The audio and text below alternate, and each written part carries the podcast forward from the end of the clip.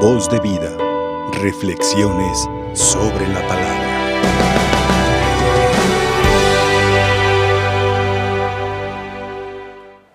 Todo el que ama ha nacido de Dios y conoce a Dios. Esta noche en muchos hogares se van a reunir para partir la rosca de reyes, algunos lo hacen hasta el día de mañana, y sobre todo surge o se renueva la ilusión de muchos niños que aguardan regalos de estos magos venidos de Oriente. Esta fiesta litúrgica en muchísimas parroquias ya la celebramos el domingo anterior para que pudiera participar un mayor número de personas. ¿Y qué era, que, era lo que escuchábamos en el Evangelio? Que estos tres hombres venidos de Oriente venían con una consigna, no venían a ver qué hallaban, a ver qué encontraban debajo de la estrella, no. Cuando llegaron al palacio de Herodes, específicamente dijeron, hemos visto surgir su estrella y hemos venido a adorarlo, a adorarlo. Por lo tanto, estos magos venidos de Oriente salieron de su tierra dejaron la comodidad de su hogar por un bien mayor. De tal manera que incluso les hizo dejar sus dioses, su religión, y descubrir en el brillo de la estrella un Dios que se manifestaba y que se hizo presente en el mundo solidarizándose con la humanidad.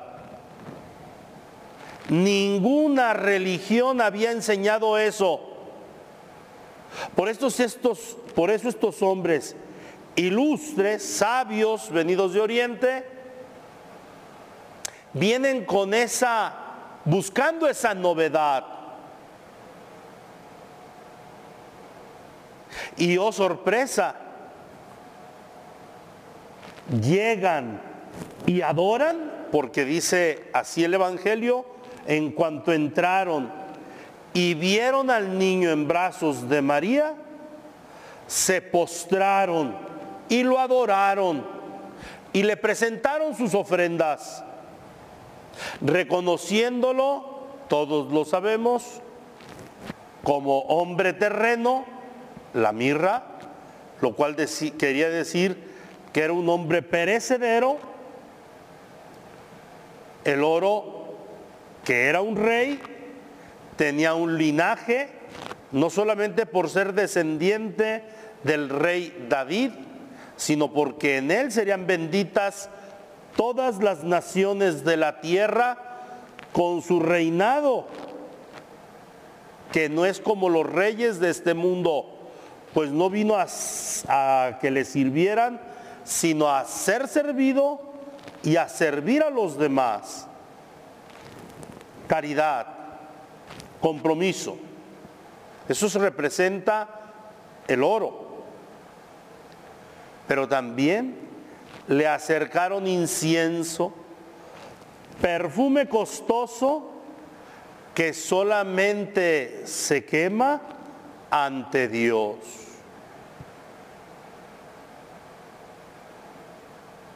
Qué interesante es que tengamos esto bien metido en nuestra mente. ¿Por qué? Porque queridos hermanos, desde hace ya muchos años se ha venido haciendo o se ha querido hacer una transformación, no solamente en nuestra vida familiar, sino a nivel internacional. Grandes potencias han fraguado planes no muy cristianos, sino siniestros, donde quieren la riqueza del mundo para ellos solos. Y por eso han insistido que el mundo está sobrepoblado, que hay muchas necesidades y que necesitamos disminuir el número de personas. Y como esto no se puede decir abiertamente que te quieren quitar tu sustento y el sustento de sus descendientes para sus comodidades y sus lujos, por eso nos han metido ideologías que a lo largo del tiempo han venido calando en la mente de en, en nuestras conciencias, en nuestra mente y en nuestro corazón. Simple y sencillamente de que de ser nosotros familias numerosas, 10, 15, hasta 20 miembros de familia, hoy todos quieren tener dos o uno, que por darles mayores comodidades. Incluso nos metieron ese eslogan, la familia pequeña vive mejor. ¿De veras? Yo que alcancé a ver familias numerosas y familias muy escasas, veo más caridad en las numerosas, más espíritu de fraternidad que en las de pocos elementos donde hasta se matan por la herencia.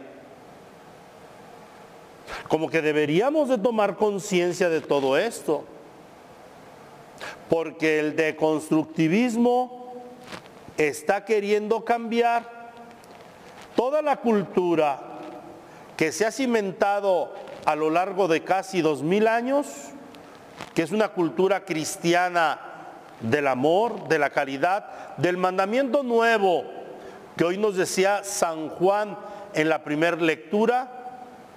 Queridos hijos, amémonos los unos a los otros, porque el amor viene de Dios y todo el que ama ha nacido de Dios y conoce a Dios. Y nos quieren presentar una sociedad sin Dios. Y nos quieren cambiar los valores. Lo que era blanco ahora es negro, lo que era negro ahora es blanco. Lo que estaba prohibido ahora está permitido y parece que es parte de una vida ya cotidiana. Por Dios. Por eso se le critica tanto a la iglesia, porque sigue conservando los valores de la vida, del matrimonio, de la procreación de los hijos, del respeto al prójimo, de la caridad. Y de hecho, desde antiguo se ha querido destruir esta civilización cristiana. Basta con que recordemos cuál es el origen de la fiesta de Nuestra Señora del Rosario, la batalla de Lepanto que detuvo ah, a los intereses que querían destruir toda la cultura de Europa. Mis hermanos, ahora que estamos por celebrar esta fiesta de los santos reyes, conviene que tengamos conciencia de si tú conoces a ese Dios que los paganos vinieron a adorar, a reconocer como un Dios, como un Mesías que brindaba un nuevo horizonte a la humanidad de hace dos mil años.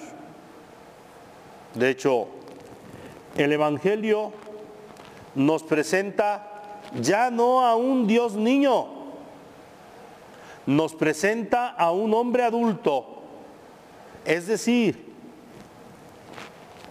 a un hombre comprometido que es capaz demostrar los criterios del reino de los cielos, Jesús vio aquella multitud que vagaban en la vida sin sentido, sin ilusiones, sin proyectos, y a ellos les predica para que no siguieran siendo ovejas sin pastor. Y es una predicación comprometida que compromete a los que con Jesús están. Denles ustedes de comer. Y es un compromiso que brota de aquellos que han escuchado la enseñanza del Evangelio. Aquí hay un muchacho que trae cinco panes y dos pescados. Pero ¿qué es esto para la necesidad de tantos? Y sin embargo, Dios que se compadece, que se conduele, que se pone en los zapatos del prójimo, les da de comer a todos, partiendo el pan, es decir, saliendo del egoísmo y de compartir con uno y con otro. A eso vino Jesús. Esa es la luz nacida de lo alto que se nos ha manifestado por medio de una estrella. Y ese compartir es amor comprometido. Amor comprometido. Por lo tanto, ahora que van a tener esta convivencia de los santos reyes ahí a nivel familiar, porque no la podemos hacer más grande por la pandemia que estamos viviendo, yo les invitaría,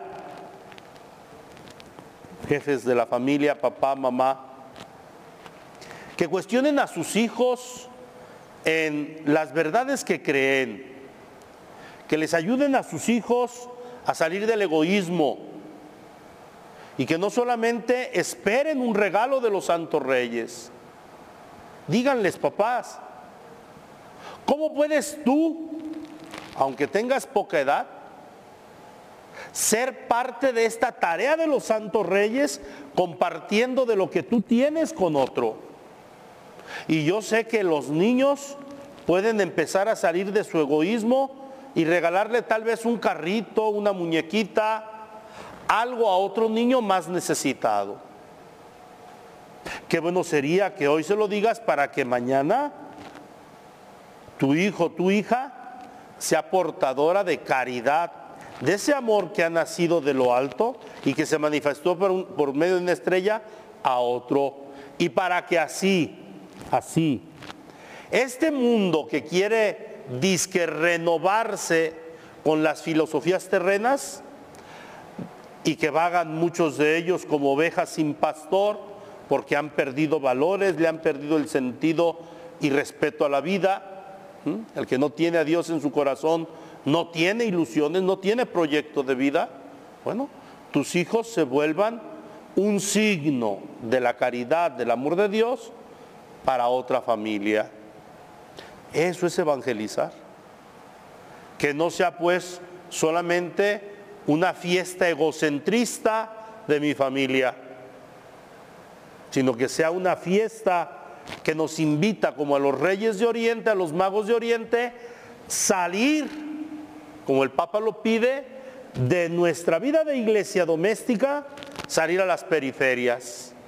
Aquellos que necesitan de Dios y que pueden recibir esa ayuda de Dios por medio de nuestra caridad, de nuestro compromiso cristiano.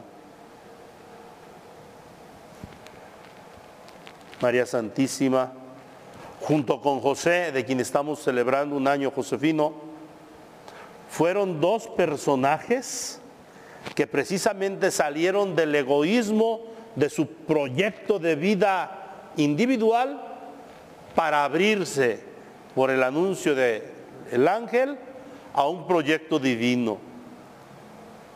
Que ellos intercedan por nosotros para que esta luz que ellos aguardaron brille en nuestras vidas e ilumine nuestras acciones. Voz de vida. Reflexiones sobre la palabra.